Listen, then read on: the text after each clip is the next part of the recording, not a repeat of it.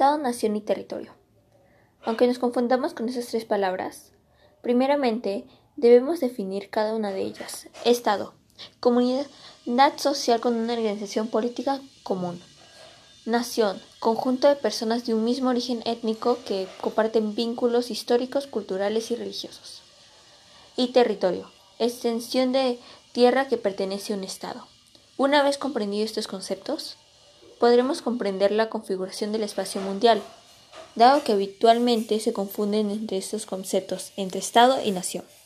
Conceptos muy relacionados, pero con acepciones distintas. El Estado tiene cuatro elementos básicos y generales. Posee gobierno o poder político, tiene un pueblo como nación, ostenta territorio y está regulado con base en un Estado de derecho de legítima y que basa su organización en la división de poderes ejecutivo, legislativo y judicial. Finalmente, el Estado es la organización de la nación. En pocas palabras, es el modo de organización tanto político como jurídico de una nación y por lo tanto ejerce soberanía legítima por derecho internacional sobre un territorio delimitado, al que se denomina territorio nacional.